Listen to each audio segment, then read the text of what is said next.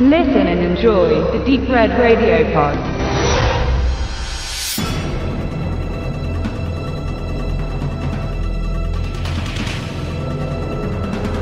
Behind Enemy Lines präsentierte 2001 Owen Wilson als gestrandeten Soldaten, der hinter besagten feindlichen Linien in der Region von Bosnien-Herzegowina in einem Jet abgeschossen wird und sich nun selbstständig in die behüteten Arme der US Army zurückfinden muss, verfolgt von einem serbischen Scharfschützen, der ihn nicht zur Ruhe kommen lässt. Der lose auf wahren Begebenheiten basierende Film von John Moore zeigte ruhelos und in grauen Wintertönen das Martyrium eines Einzelnen, eines Helden, eines amerikanischen Patrioten.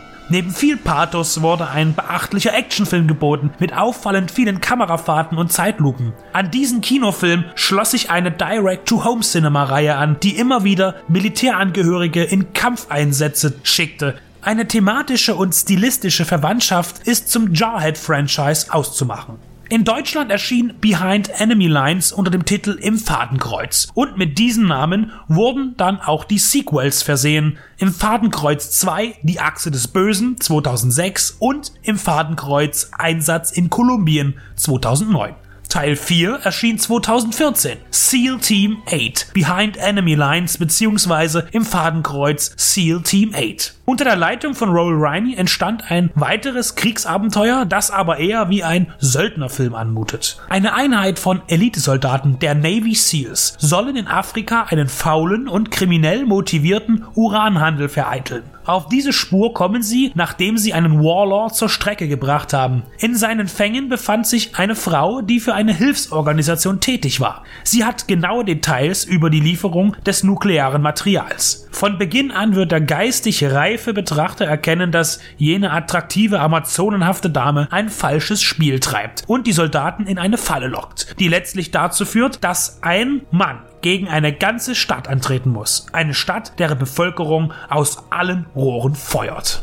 Es ist unnötig zu erwähnen, dass der einzige Anreiz und Grund, diesen B-Film zu sehen, die Arbeit des Regisseurs Royal Riney ist, der aus nichts Feuer und Schwefel erschafft. Sein Markenzeichen ist, auch im Niedrigbudgetsektor jeden Liter Benzin, der zu finden ist, und jedes Häufchen Schwarzpulver, das ihm in die Finger kommt, zu entzünden und die Kulissen infernal zu zerstören. Das ist auch hier allgegenwärtig. Mit wenigen Abstrichen kann man von einem positiv erwartungserfüllenden Ergebnis sprechen.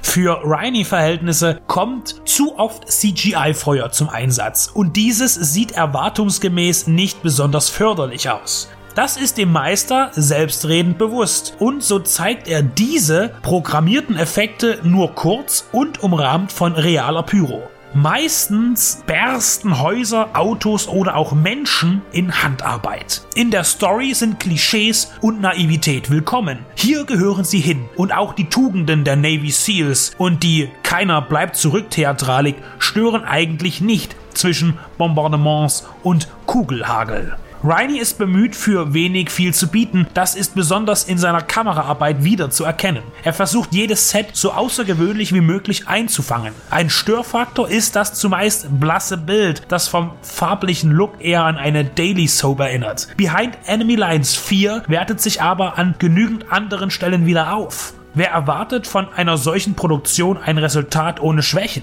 Das Wichtigste ist doch, dass es ein Gleichgewicht gibt. Die Vermarktung des amerikanischen Soldaten als unzerstörbare, kugelsichere Maschine mit Herz, Stolz und Vaterlandsliebe läuft im B-Movie auf Hochtouren. Neben den bereits erwähnten Jarhead-Beiträgen steht noch der Marine in nunmehr fünf Teilen parat, bei dem Riney den zweiten erarbeitete. So lächerlich und aufgeblasen es für einen Menschen sein mag, der nicht US-Bürger ist, so sehr wird der Heroismus in den Staaten gefeiert. Es ist aber auch ganz egal, wie man darauf schaut. Im Kern ist SEAL Team 8 ein respektabler Vertreter des Genres und bietet allerhand Schauwerte, die auch nur dann als solche gelten, wenn der individuelle Geschmack dem entspricht, was geboten wird. Wer Anspruch sucht und Selbstreflexion, möge bitte an anderer Stelle suchen. Unter den weitestgehend gesichts geschmackslosen Mimen tut sich ein Stargast hervor. Tom Sizemore darf auf dem DVD-Cover eine Knarre im Anschlag halten, gehört aber zu den wenigen im Film, der keine einzige Salve abfeuert. Er spielt einen Kommandanten in der Einsatzzentrale, der auch hätte der Schere zum Opfer fallen können.